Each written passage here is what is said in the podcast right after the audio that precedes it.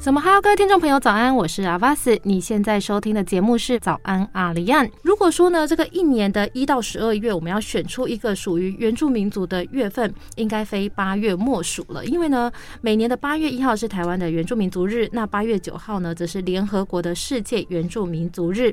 在这个月份里面呢，因为有许多的活动跟论坛的举办。原住民族的议题呢，才能见度可以相对的提高。那今天我们就邀请到的原测会的常务理事杜希马杜告洪简婷会来到我们节目现场，要来跟我们聊一聊什么样的原住民才是原住民。希望透过杜希他自身，甚至是过去在参与国内外原团的参与国际事务或者是国内事务的经验，来跟我们分享一下他对原住民身份认同的看法。杜希早安。早安，伊达巴亚，我是杜希。其实呢，原音社有一首歌叫做《永远的原住民》。嗯，这首歌的歌词里面，他就写说：“山永远是山，原住民永远是原住民。”是。可是我们当代的原住民族人，他其实遇到了很多的问题，不管是大大小小的开发案，让山可能不再是山。那也有许多族人呢，因为土地的流失，或者是为了生计，可能离开了部落，造就了现在所谓的都市原住民。嗯。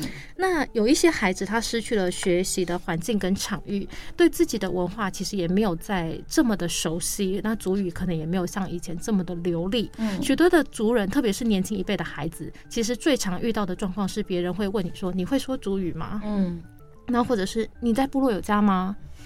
你家在哪里？嗯，或者是甚至是你信耶稣吗？你会唱歌吗？好像你不符合这些条件，别人就觉得你不是原住民。独会有遇过这样的经验吗？很长啊，就是非常长。因为我自己其实就是都市原住民嘛，然后我又是一半一半，然后我们家也不信耶稣，我也不会唱歌。我唯一至少比我好一点。我唯一可能比较符合大家想象中的原住民，就是我的运动细胞是真的不错。对，但是。就是其实我觉得那个都是很多的，你去说塑造原住民的形象也好，因为其实我觉得现在不管呃我们过往可能在接收原住民族的形象是什么的时候，很多是透过传统的媒体、电视，那更多就会是来自于我们的学校、我们的课本、我们的老师、我们的同才。那现在呢，我们接收资讯管道要更多元了，因为网络，大家的每一个人的手机就是媒体了，所以你每一个人，我们每一个人都是媒体发散器，我们都是自媒体。所以在这么多呃，就是资讯来源、资讯充斥的这个状态之下，到底怎么样去形塑一个原住民族的形象，它就变得是很复杂。我们可以说复杂，也可以说多元，那也可以说它其实给了我们很大的空间，就是。就是本来就像我们每一个人嘛，你今天说什么样是一个女生的形象？过往我们对男生女生都会有一定的想象，可是你现在再去问说，哎，你对女生觉得应该什么形象？男生什么形象？我觉得答案就已经是非常多元，已经不会像是过往可能会有一个比较既定的，或是可能你问十个人，有七八个人都会有这样子的元素在里面。那其实对原住民族的形象来说，我觉得我自己。我是希望是用比较乐观的方式去看待这件事情，就是大家可以想到的是很多不同的样貌跟形态，因为每个人本来就不一样。那身份的塑造跟认同这件事情，其实它也不再是一个很单一的，我可以用比如说单一血缘认定，或者是我的法律认定。或者是我要去追溯什么去认定，其实这是因为本来在当代社会里面，我们的互动是非常频繁，然后互动的可能性跟互动的对象、互动的那个时间，全部都已经是跳脱了。不用说十年啦，我觉得跟五年前来比，就已经非常不一样了。所以。呃，你说原住民应该会是什么样子？谁才可以是原住民？我觉得你我们现在去问十个人，十个人可能都给不同的答案。那其实这个就是，尤其我们现在又在这么媒体充斥跟每个人密集接触媒体的时代，其实也要去，我觉得要很长，要很小心的去提醒自己说，就像我们在看，我不用看别人，看自己好了。我们在剖，比如说在剖文，尤其剖自己的照片的时候，我可能会去选我要四十五度角。我可能要从由下往上拍全身照，最完美的角度。对，我要有完美角，我的那个拍照的角度要什么切齐地面，什么什么这些的，因为我们都在形塑一个形象。那我们形塑一个形象背后，就是我想要被人家看到我是什么样子。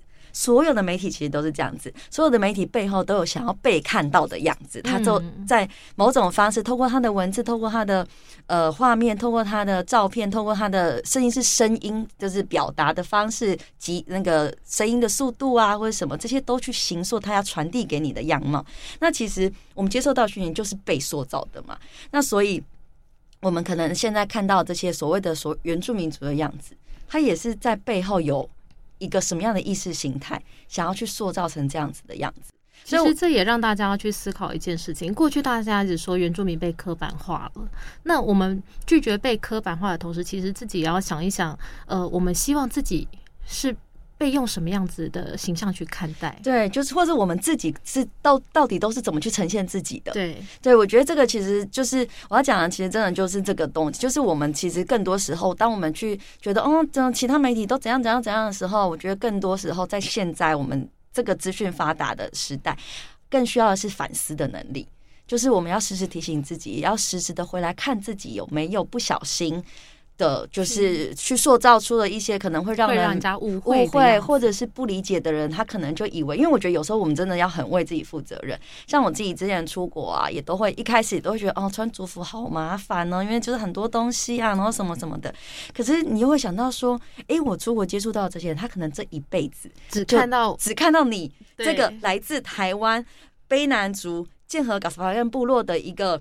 呃，就是女生少女，哎 哎，我刚刚不好意思讲了，但是就是他可能就是他对他来说，你就会是他印象中的可能就是台湾原住民族的样貌了。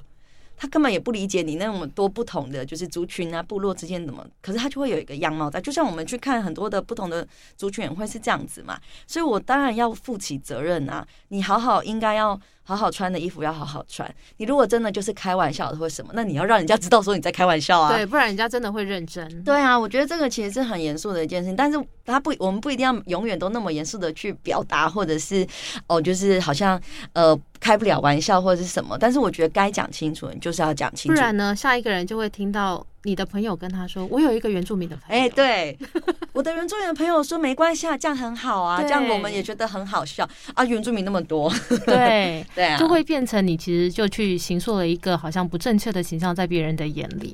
那刚刚独毅有讲到了，其实现在网络很发达。那前一阵子有一则新闻呢，其实也在社群网站上，特别是我们原住民青年的社群网站上引发讨论。就是呢，这个我们的原民会主委跟原住民学子，其实透过网络讨论了原住民族日对于当代元青的意义。嗯，那在讨论的过程中呢，就有学生在对谈的时候提到了所谓的族群认同的问题。嗯，那在对谈的过程中呢，我们的一将主委他其实提到了身份的认同，并不是为呃取得福利这件事情，我们当然是非常的肯定。那他也说，未来原民会将针对为了短期的利益而取得原住民身份的人，定定相关的配套措施。嗯，例如说呢，是要把族语认证视为原住民的基本条件。嗯，那族语是那族委呢，甚至是进一步提到说，如果连语言都不愿意学习，怎么说是原住民？不会说主语就不是原住民吗？嗯，或者是说，难道我要透过说主语，或者是取得所谓的主语认证，才能证明我是原住民？杜斌你怎么看？其实我真的，嗯，我必须老实说啊，那场论坛我是没自己是没有看的，但是有看到非常多这样子的讨论。那当然也不排除说有些可能是。被就是被放大了，诸位讲的话，或者在那个情境之下，也许有一些前后因果的脉络，是我真的不知道的。但我还是必须要回到，就是呃，就是就是，其实我们真的要非常小心我们在说的这些，因为它可能都会被过度的解读，或者是被被不一样的诠释。但我还是要回归到，其实身份的认同。族裔的认同这件事情，当然我们有很多的所谓所谓客观哈，我不代不代表我真的认为它是完全客观。所谓客观的客观的评判标准，比如说血缘。比如说，像我们现在，像我自己的汉名是四个字嘛，要从母姓，我在法律上才可以去继承我妈我母亲的原住民族的身份，那我才可以在法律上成为一位原住民。那还有可能是主语认证，就是因为我们现在就是不管是学生考试或者是公务人员，都要这个主语认证的一个，就是你说门槛也好，或是一个条件也好嘛，就是我们当然有很多所。呃，可能相对客观的一些条件，可是最终最终回归到我的自觉是什么？我自己有没有认同？我自己希希望，或者是我自己认同，我要成为一个什么样的人，什么样的族群？没错，就是或者是我的生命的累积里面有没有这个机会、这个机缘、这个刺激，让我去成为一个原住民？因为我我自己会非常，我自己这几年其实很常去强调这件事，就是当然我有血缘。但是以我自己来说，我从小在都会区长大，那以前我都觉得，就是我的都会区的生活跟我的部落生活是平行宇宙、平行世界。那就是逢年过节或者是祭典的时候，回到阿公阿妈家，回到部落去。可是我在台北的生活跟我的部落的生活、参加祭典的生活、阿公阿妈一起的生活是两件事、两回事。那开始这两个世界慢慢结合，其实到我大学很后期的时候，对，所以其实我觉得那个都需要一个过程，但这个过程是每一个人自己的过程，你不能用一些客观的，或者是你觉得好像这样比较公平的条件，然后去告诉别人说。不行，你要走我这个过程，你才可以是一个原住民。我觉得这个其实对每一个人来说都是很不公平的一件事。原住民族的身份是怎么被形塑？我们原住民自己本身所要呈现出来的样子非常的重要之外呢，其实它就是一种自觉权。对。那独立刚刚其实有稍微提到了他自己，呃，是在大学比较后期的时候才找到了自己所谓的原住民族的认同。嗯。可不可以跟我们分享一下？因为我们知道独立其实是一个双原汉双族裔的孩子。嗯嗯。应该是说，我觉得我好像也分蛮多不同的阶段诶。刚开始的。时候，呃，我先讲，就是我开始对自己有身份有更多的思考。其实真的就是，呃，大学的时候去参加了一些国际的会议。那在国际会议上，你就看到很多比我就比当时的自己更年轻的其他国家原住民的青年，他们怎么去谈到自己的身份，谈到自己的国族的历史，甚至谈到家族历史的时候，我那时候真的会觉得。我很常讲这件事啊，就是我那时候第一次去联合国参加原住民族的会议，然后因为那时候是二零零六年原基法刚刚通过，那其实，在国际上是引起很多讨论的，所以我是常就是会被人家问说，哎，你是台湾人，那你们是通过一个原基法，那怎么呢？就是为什么会通过啊？什么什么？我完全就是讲不出来。真的吗？对我那时候，因为我听到我听到那个独ฮี这个人的时候，其实那时候他大家都叫他贾瑟林，嗯，然后那时候大家已经跟我说，他就是一个在在国外，然后很关注我们原住民族事务的一个人。那他很常帮助我们在台湾的的人去参加所谓的国际的会议。嗯，我知道的时候，你已经是如此这样的一个人。没有，那个就是后来的那个，就是我觉得我常常说，我我觉得我在补课，在补，就是前面没有参与到，没有学习到了很多。对啊，可是真的那一年，我见就很。前那时候我大三，然后二零哎，这样大家就会算出年纪也可恶。二零零六年都比我年轻。就那时候去的时候，真的受到很大的刺激，然后我真的讲不出来，而且我就很常说，我那时候可以讲得出来的，我可以用英文哦讲国共内战，我可以用英文讲，就是为什么台湾是 Republic of China，然后中国是 People's Republic of China，就是那个不分别在哪。我当时讲的很可以讲的很清楚，因为毕竟。大学也没离，那你那时候可以说得清楚 indigenous 跟 aboriginals 的差别？完全不行啊！就是就是就是，其实我后来就是那时候受到很大的刺激，就是哎，我比我年纪更小的其他国家的主人，他们甚就是我连我自己的家族历史，比如说我爸爸妈妈一个原住民，然后一个闽南人，一个台南人，他们怎么会谈恋爱？怎么会结合成一个家庭？怎么会有我？我都不知道。就是我觉得那个刺激是蛮大的，就是你会发现你突然间对自己都你你发现你对自己自己很陌生，完全不熟悉的，然后你对你的家里面，因为太理所当然了，对，所以其实是大三的时候，虽然说我其实是在十八岁就是要考大学的时候，就是恢复了我的呃原住民的身份，对，但是其实我考大学我是用申请的，所以也没有加到分。对，就是，但是我也老实说啊，那时候我妈妈确实是蛮担心我，就是考不上好的学校，所以就是问我说我要不要恢复身份，对，然后才做了这样的决定。可是我那时候申请上大学的时候，高中的老师也说，就是如果我当，因为我们当时还不用那个足语认证，如果我去考的话，那个加分我就会是上真的是蛮好的学校的。对，可是可是。那时候其实我就也，我觉得可能也是青少年的叛逆吧。老师这样讲的时候，我就更不想了。我就觉得我已经考上了一个我喜欢、我也想念的学校，那为什么还要去追求就是所谓更好的学校、更好的科系？所以其实我觉得，其实很多这种小事情的堆叠，那它可能是完全不相干的。嗯的事物的堆叠，可是会让我们有它其实都是你生命的轨迹。对，然后你就会去慢慢的累积去思考。那加上因为我后来出国念书嘛，那出国念书，大家其实就会很好奇啊。哎，你说你是原住民，可是那是什么意思？尤其我是在欧洲念书，对欧洲人来说，他们更陌生这样子的概念。如果今天去的是美国，他可可能还很好理解。可是我今天去的是欧洲，所以其实我觉得是在这样子的历程当中，不断不断的去思考、去累积。而且我一开始参与社会运动的经验。其实也不是跟原不是马上就跟原住民有关。我第一个参与的社会运动其实是跟是劳工，嗯，劳工的呃权益的运动，在德国的时候，然后还有反纳粹的一个的行动跟讨论。所以其实是很多这样的堆叠。那回来以后，当然就会更发现，就是在职场上面或什么，你才会开始去发现那些细微的，其实是因为你有这样子的外表或者是身份。大家看待你的方式真的会不一样。比如像我记，我一直记得我国中的时候，就是那时候的学校的主任还跟我说什么哦，混血的小孩就是通常都会功课比较好。我心想说。什么意思？混血什么意思？我跟你讲，你那时候老师这样讲比较好。你知道我曾经被老师问过 什么？我的老师有一次呢，因为我国中的时候是念私立学校，嗯，那那有一次我的辅导室的老师就跑来找我，嗯，他就跟我说：“不好意思哦，我可以问你一个问题吗？”嗯，不好意思，请问你是原住民？嗯，你就会觉得你问我是不是原住民，你为什么要说不好意思？对，对，然后我就说我是啊，嗯。然后他就说：“哦哦哦，我只是想说我要确认一下，你就会觉得你知道那个老师的既定印象。”对，好，我们可以回到毒气的话题。哎，可是其实我那个到现在还是会发生，有时候坐计程车啊或者什么的，司机也会就是也会说：“哎，不好意思哦，就是希望我这样问不会冒犯。”对。他们觉得问你是不是原住民是冒犯，我真的觉得就是无法理解。对，很奇怪啊。但就是，但是我觉得那个就是生，你知道，就是生活中小细节累积，你其实也会慢慢去建构起来，说其他人是怎么去看待这样的身份。所以，其实我自己就会对这种认同的议题是非常的，我自己的生命的经历也好，或者是说，就是在接触之接触更多的原住民的青年，或者是不同世代的人啊，其实你就会发现每一个世代怎么去形塑这个认同是很不一样的一件事情。那跟生命经历，跟当时的。整个政治的氛围、经济的状态，其实都是有关系。可是你在寻找自己的族群认同的时候，中间难道没有遇到挫折吗？当然还是会有啊。像我刚开始试着要回到自己的部落去参与部落的公共事务，然后脉络的时候，就是经常会被讲啊，说你到底要回来干嘛？而且就是尤尤其我的背景又是念政治的嘛，嗯，一回去大家就会说你是不是想选举？就是至少大家不是一开头先问你说你是谁。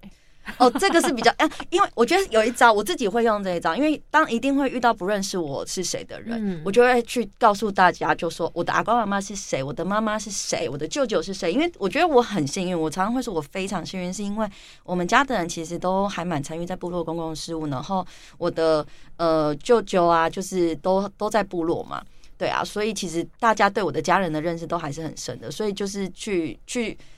自我介绍的时候讲出这些事情是有对我来说再回到部落对是有帮助，然后也让大家比较会认识我。啊。其实但其实我觉得还是会讲，因为大家就会想啊，你的阿公以前怎么样很坏啊，什么什么这种。可是我觉得那个就是那个就是家族啊，对，那是家族的历史啊，也不必要因为觉得这样觉得哦，大家都会说我的谁怎样怎样。就是我觉得好像那个，因为那个不是我常常会说啦，就是。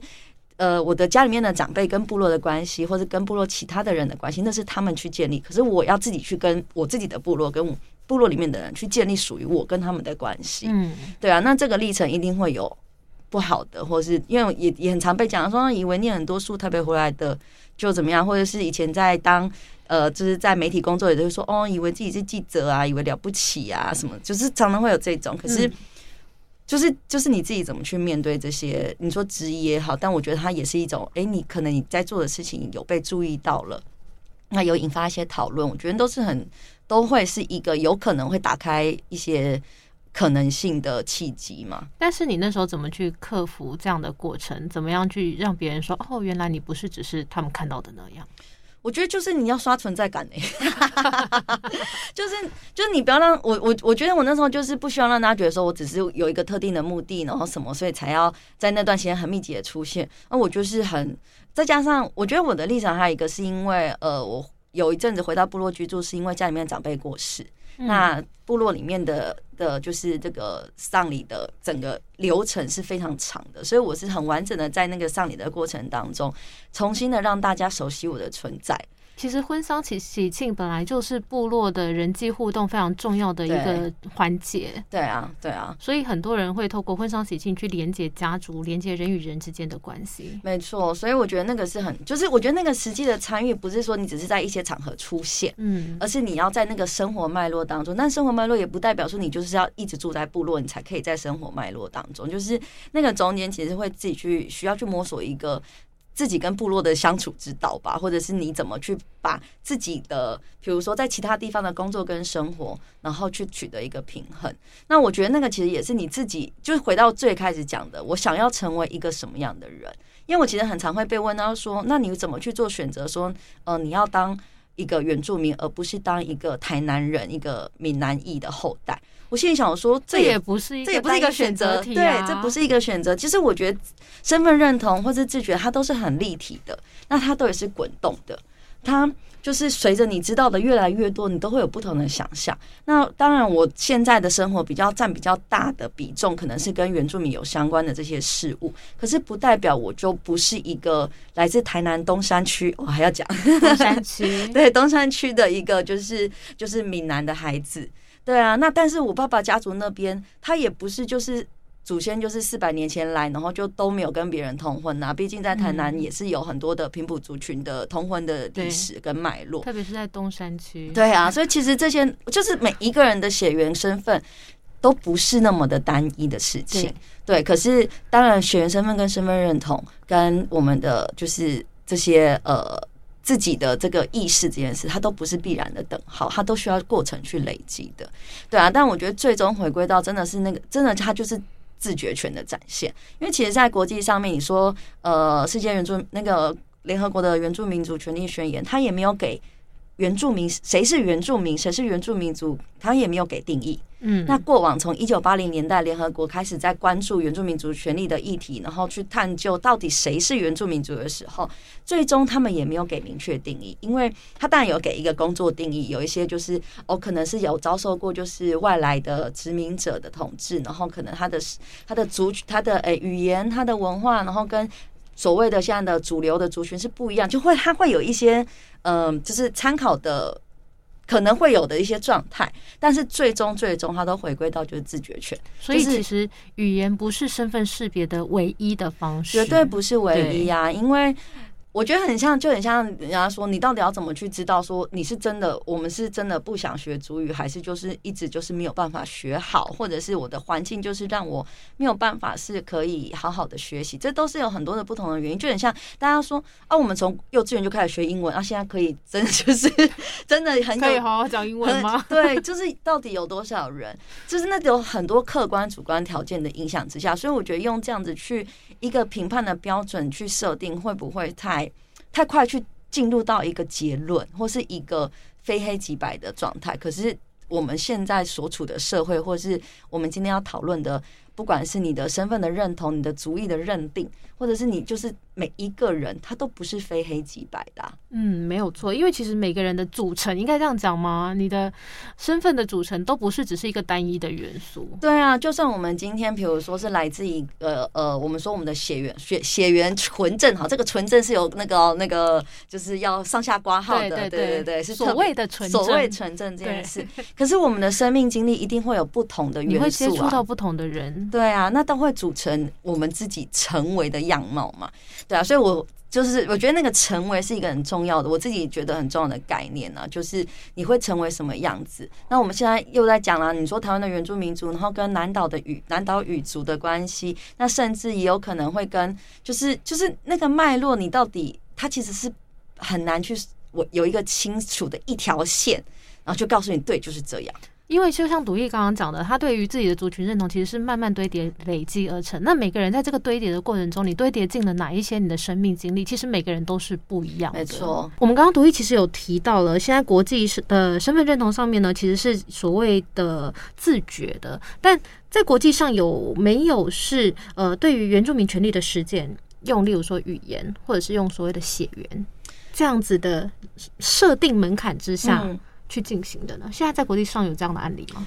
我自己知道用语言来去区隔，或者是去做去划分，甚至去告诉你说你要怎么样，你你要有这样子的有这样的条件，条件你才可以做什么？对我自己知道，我自己理解的是。我没有听过，但是呢，不可否认，比如说像在夏威夷，你如果今天要去申请，就是有点像是我们元宝地的概念啊，你要去承租，就是他们特别划设为就是让原住民族优先承租的土地的时候，你必须要提出证明说你拥有百分之五十的原住民族的血统，所以有有血统认证。但是台湾其实已经有所谓的身份法了嘛？对对，就是在夏威夷是确实是有这样的实践，可是它的当时的时代背景。其实就是跟当时，因为当时的殖民的统治，然后美国的进犯跟并吞有关系，所以他们必须要去确保。一开始这个其实是正面的，其实是希望确保夏威夷的土地是在原住民的手中的，其实是有一点像台湾现在元保地的规定，就是元保地你只能转移给具有原住民身份的人。对，可是他们现在内部也在检讨这件事情了，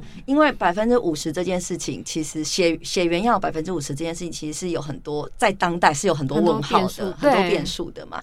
对，所以他们其实也开始在改变这件事。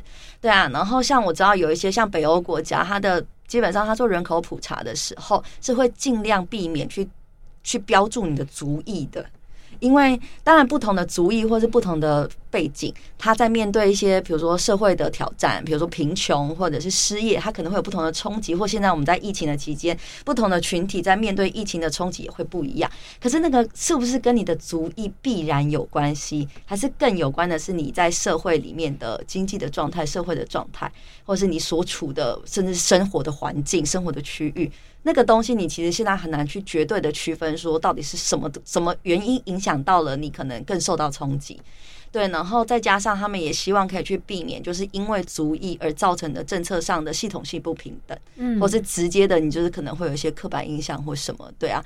所以其实我觉得国际上是有蛮多这种努力，就是。我不能否认，在某一段期间，我们的政策或是我们的社会、我们的政治的状态是需要特别去标注出的手段，对，标注出一些身份，因为这些身份可能有一些，如果我们不标注出来的话，他们的一些特定的需求是没有办法被注意到的，这个不可否认。可是现在，从一九八零年代到现在，三十年、三十几年过去了。那这些事情是不是可以持续的去滚动？就像主语认证，我也一直觉得主语认证这件事情，它其实是可以去滚动的。就是过往我们会需要把它当成某一种条件，可是现在是不是有可能是认同？对，让它或者是把它变成是一个呃。你说诱因吗，或者是什么也好？因为其实就是我自己知道一个，就是当时大家都很很常会说，就是过往呃美国跟加拿大都有寄宿学校的政策，那也因为寄宿学校造成的主语的流失或者文化的流失。可是我自己有去过美国中部一个叫做怀俄明州的地方，然后也是参加当地的主语的讨论。那他们就说呢，其实当时他们被带去寄宿学校这些长辈啊，他们虽然学校不能说，可是因为那根深蒂固就是他们的第一语言嘛，就是他的所谓的真正的。母语，所以他们回到有可以回到部落的人，他们都还是会讲的，他们都还是可以运用这样的语言跟孩子、跟家庭也都是用自己的主语讲话。真正开始出现断层，其实是第二次世界大战，当时非常多的美国的原住民的族人被征召入伍了。那我们现在也知道嘛，当时他们也用原住民的主语去当那个密码站的密码什么之类的。可是更甚者是，当时这一批去当兵的、去当军人的族人，他们在外面的世界发现，他们必须要学英文。因为他们才可以有更好的收入，有更好的教育，可以有更好的。等于他有其他的诱因，促使他去放弃了说主语这件事情。就是变成，他们觉得这个是好像是我现在在这个社会生存必必备的，更重要。我需要有这样子的语言能力，才可以才可以有更好的发展，才可以脱离贫困或者什么。嗯，所以其实反而是二次大大战之后的这一代，他们开始就是。更着重的是在英语的教育，而不是主语的教育。就它它是有它的脉络，那所以也才造成他们现在可能就是对，就主语的流失，或者是就是不那么的流通。那我觉得其实应该回来思考台湾到底是什么时期开始造成了这样子的主语流失的状态，而不是一味的就说我看到的结果就是很多人不会讲主语，所以我要怎么样？但我们都忘了去追根究底，到底发生什么事？而且其实我觉得很多时候。我觉得其实你说讲诱因好像太现实，可是事实上也是这样子啊。如果我们今天真的未来可以有更多的空间，是我们用不同的语言可以找到，可以有不同的工作的机会，或者是我的学校教育是可以用这个语言去选衔接。像夏威夷，他从出生六个礼拜一路到呃那个博士论文、博士毕业，甚至你进到学校教学，你都是可以用夏威夷主语的。那这样他就有很明确的，就是我知道我的。可能性发展在哪里？其实就是等于大家反过来思考，主语认证它其实不见得它应该是一个门槛，嗯，而是它是一个目标，让大家更更想要去达成那样的成就。对啊，它可能会是我们的 plus，而不是一个对，就不是一个门槛。你没有达到，你不能怎么样，而是你达到了，你可可以怎么样？对对对，我觉得这是一个完全，因为如果我们是用这样积极正向的态度去面对这件事情，我觉得对我们来说，它也不会是一个压力啊。对啊，因为就是就是，我觉得哎，这个就是就很像我们现在想要找到一些什么样的工作，我可能会自己再去学习什么样的不同的技能嘛。技能对啊，网页设计啦，或什么之类，就不同的嘛。那其实我觉得，如果我们可以把主语认证的呃整个那个思维逻辑是。改是往这个方向去前进，让它让它变成一个，因为我就会觉得，如果是我的话，如果今天要继续从事媒体产业，我可能会更也会想要去学习，比如说呃，就是其他的语言，可能是客语啊、台语，因为那个可能是我们在媒体界可能都会遇到的。嗯，对啊，就是让它变成是一个 plus，而不是一个就是让它是一个加分题，而不是限制你。没错，你的一个反而还要被倒扣，就是没有达到还要被倒扣。好，在我们的这个行长路聊新闻的最后呢，其实我想要问问赌ฮี，呃，我们今天聊到所谓的身份认同，嗯，那你有没有什么话是想要对正在追寻认同的人说？我觉得。嗯，我相信其实很多的在不管，我觉得不管年纪啦，其实这都会是我们好像是一辈子的课题吧。在面对不同的状态的时候，都会去思考。然后，其实我一直到，其实到现在都还会有，就是所谓的 in betweenness，就是一个夹在中间的感觉。你好像没有一个，就像我在国外念书的时候，我也会去思考，我到底是台湾人，还是别人分不出来的，就是亚洲人。那甚至有些人更分不出来，就是到底中国跟台湾什么不一样？嗯，对，就是我觉得我们永远都会在不同的状态下遇到这样子的课题。但是，呃，我其实想要讲的是，说我小以前，就像我刚刚前面有提到，以前好像都觉得我要做选择，可是为什么我要选择？我就是一个，我生出来我就是一个原住民，那我也是一个台湾人，我也是一个台南人，但是可以 end 的，对，它不是一个。排外排就是排他法排除的事情，只是说我要成为怎么样的一个原住民，我要成为一个怎么样杂合着不同的文化脉络跟血缘背景在我自己身上，那我认同自己是一个台湾人，这是我的生命课题。那可能我觉得，因为我就是就是结婚了嘛，那大家也都会去思考说，我的我的另外一半是赛德克族，那大家也会去思考说，哎，你们不同族裔的婚姻，那以后你们生小孩，你的小孩要什么要当什么族？你的小孩要娶哪一族的名字？这好像不是一个必须的选择。对啊，或者甚至会说啊，因为我自己是没有就是去教会，但是我先生家有嘛。他说，那你的小孩要不要受洗？要不要成为一个就是上帝的孩子什么之类？我就觉得这不是我要帮他做决定的事情啊，这是他慢慢生命成长当中他会去经历。我可以让他去体体验、去感受。可以让他有机会去接触，可是最终最终他就是要成为孩子身上。对，那就是我，我觉得那是我最希望我可以给孩子的礼物，就是让他可以为自己做决定。啊，当然讲的很像我怀孕了，其实没有啦，只是 要先澄清一下。没有，我要先好啦，先心理准备。生完两个孩子的我来分享一下，因为我老公是阿美族，嗯，然后我是格马兰，接触部落文化这部分，其实孩子是比较常接触奇美的阿美族的文化，嗯，然后呢，其实我们也很常在讨论说，当孩子要学族语的时候，你要让他学习哪一组的语言，嗯。刚好有一次，呃，我跟我先生都去上足语课，嗯，我们让孩子自己做选择，嗯，我很意外的是，他选了格马兰语，哦，真的，对，而且他就跟我上完了一整个学期的格马兰语课，真的，所以孩子想要成为什么样的人？想想要自己学习一些什么，嗯其实是让孩子自己去做选择。对啊，因为我觉得其实我自己成长历程，可能我觉得这一定是很多人也是有这样的想法，就是我们其实一直在被否定，我们可以为自己做决定的这样子的能力。其实这就是我们刚刚回到一开始我们讲所谓的自觉权。对对，就是其实我觉得自觉权其实是在很多生活的小细节的。那呃，我觉得我很幸运，也是我的父母其实是非常尊重我后来就是做的很多的选择。那这个其实是我。我们当我们今天在讲更大的所谓的什么民族存续啊这种很远大的思维的时候，其实回归到我们有没有办法为自己做决定？如果连我自己为自己做决定这件事都没有办法做到，没有办法为自己思考，然后去做出决定的话，其实我讲你说要去思考更大的这种，比如说社会的权利的议题啊、权利的运动这件事情的时候，我觉得都会有一点。好高骛远了，或者是会好像会有点心虚，或是站不太住脚，或是我的权利的基础在哪里？我要怎么去立立论我在讲的这些事情？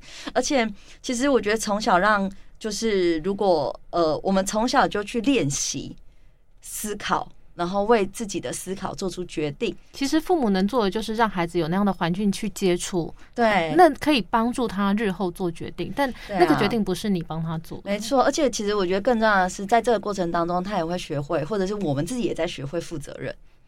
对，这个是就是就是它其实是一个很连很连贯的事情。那所以现在有时候想想，像我们以前常常那个小时候在背的哈，齐家治国平天下。如果我们真的从自己开始练习我的自觉权，它可以很小，比如说我希望人家叫我称呼我。叫做赌 he 用我的主语名字，而不是称呼我的汉名。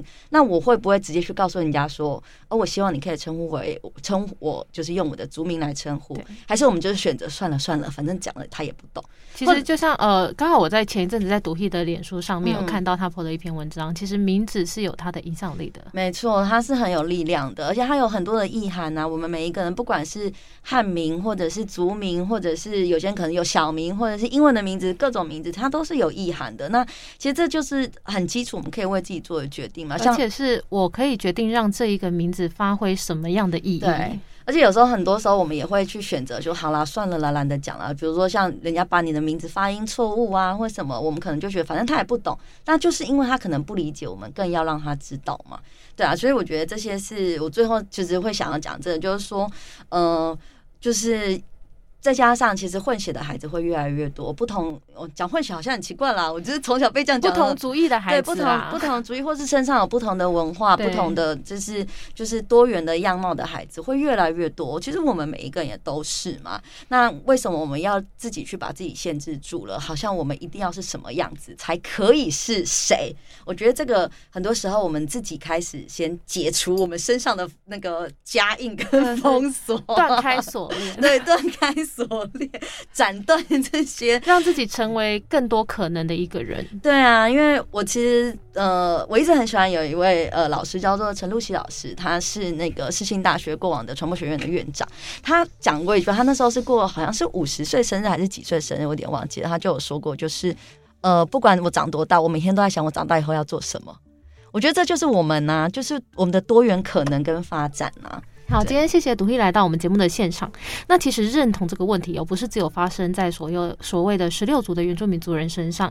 现在有很多没有被列入法定原住民族群的的族人们，他其实也在追寻认同的路上，那也同样相当艰辛。